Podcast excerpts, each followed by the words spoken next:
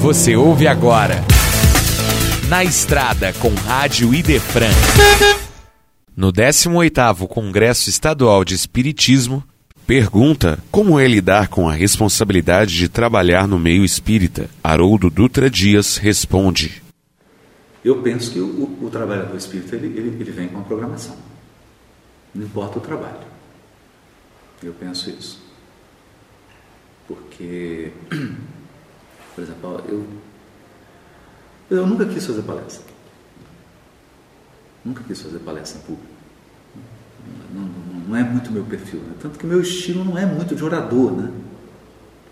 Então, eu chego ali converso, bato um papo com as pessoas. Mas tudo na minha vida caminhou para isso. Então foram forças que foram conduzindo, né? foram me levando. Isso é um compromisso. Né?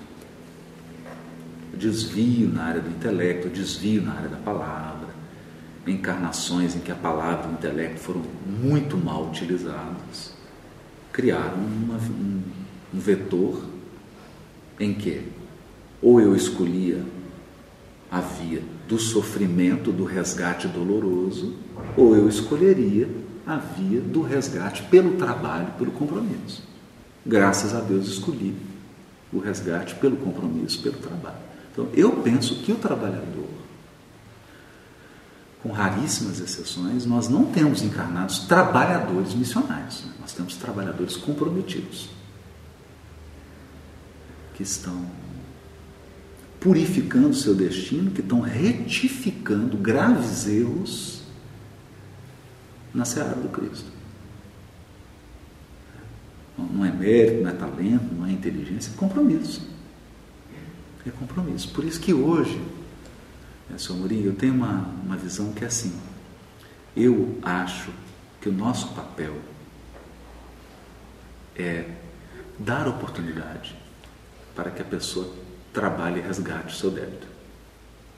Oportunizar frentes de trabalho para que as pessoas possam trabalhar e recompor seu destino no trabalho. E penso que às vezes a gente olha de uma maneira muito fantasiosa para o trabalho espírita. Nossa, é um trabalhador. Não. Menos fantasia. Está resgatando, tá com... deixa a pessoa. Deixa ela recompor o destino dela. Deixa ela, através, através do trabalho, ela purificar a alma. Né? Porque a providência divina não quer que, que a recuperação, o resgate seja só através do gemido e do soluço, não. De jeito nenhum. Né? Se a gente puder com trabalho no bem, com trabalho comprometido, que coisa boa, né?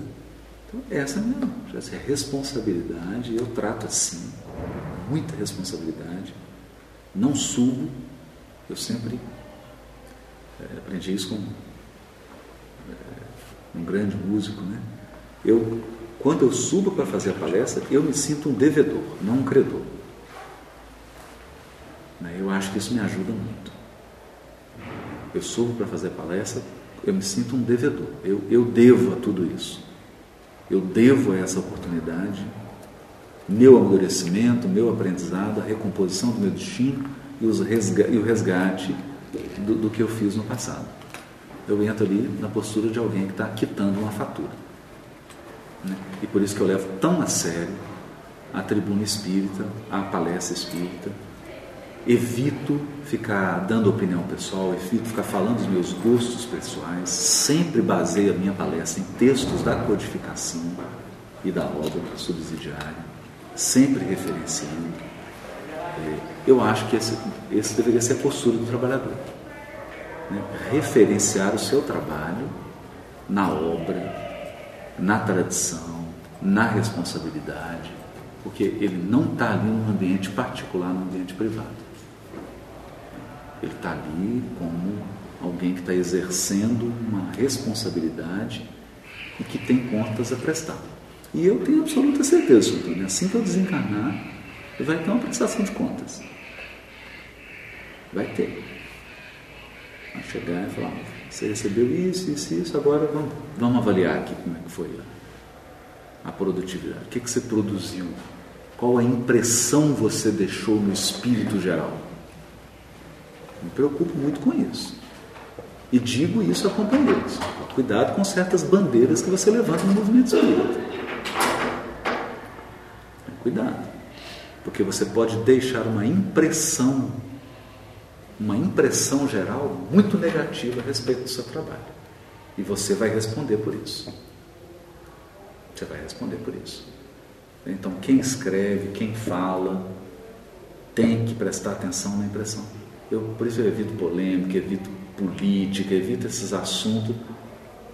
Nós estamos ali, a pessoa que está ali, ontem, por exemplo, tinha gente na fila, foi pedir autógrafo, a senhora falou assim, eu perdi meu filho.